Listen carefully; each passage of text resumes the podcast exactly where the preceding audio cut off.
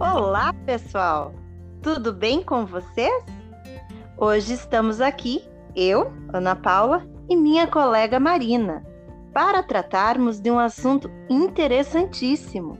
Falaremos sobre o linguista e pensador americano Avram Noam Chomsky, hoje com 92 anos, tratando especificamente sobre as contribuições que nos proporcionou para mudar a maneira de pensar a linguagem e sua aquisição.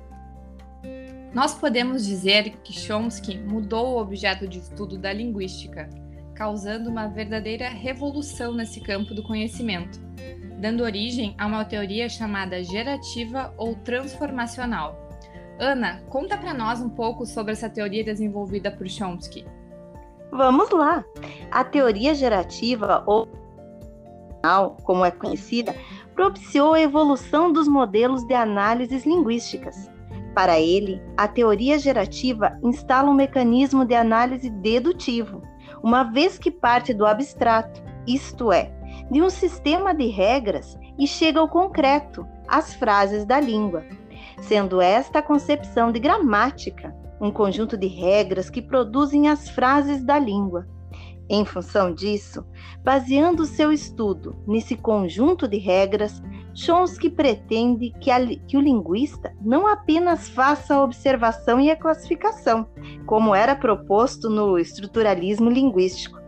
Para ele, a teoria da linguagem, assim, deixa de ser apenas descritiva para ser explicativa e científica.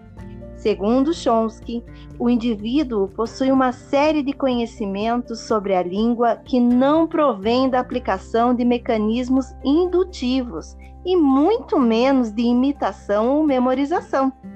Mas, Marina, o que seria o potencial criativo para Chomsky? Ótima pergunta, Ana. Chomsky desenvolveu uma crítica muito forte à corrente estruturalista, que defendia a ideia de que a linguagem seria algo que se aprenderia por imitação, como se fosse uma espécie de adestramento. Rechaçando fortemente essa concepção, Chomsky acredita que a linguagem não é algo externo ao homem, mas sim algo que é inato, próprio a todos os seres humanos. Além de enxergar a linguagem como algo íncito ao ser humano, Chomsky refere também ao potencial criativo da linguagem, que diz respeito à criatividade do uso linguístico pelos falantes, tem relação com a capacidade de produzir e compreender uma gama de frases inéditas, novas e desconhecidas a partir de elementos finitos conhecidos. Compreensão que ocorre até mesmo de maneira inconsciente e refletida pelos seres humanos. É essa capacidade que faz com que você, ouvinte desse podcast, consiga entender o que está sendo dito aqui, ainda que jamais tenha ouvido essas frases anteriormente. Curioso, né? Chomsky diz ainda que esse domínio criativo da linguagem é específico da espécie humana.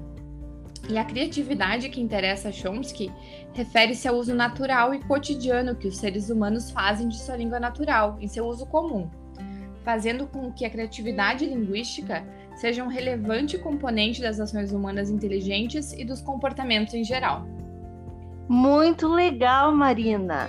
E como podemos perceber, Chomsky reconhece que a língua é mais do que uma organização estrutural, e isso é fundamental para que o jovem adquira gosto em estudar sua língua, especialmente jovens na faixa etária do ensino fundamental e ensino médio, que utilizam de meios peculiares para a comunicação entre os pares. Gostou do nosso podcast? Chomsky é realmente fascinante, trazendo contribuições para diversos ramos. Além de linguista, Chomsky é um importante ativista político, filósofo, sociólogo e, com certeza, vale a pena ser lido e estudado. Tchau, tchau! E até a próxima, Marina! Tchau, pessoal!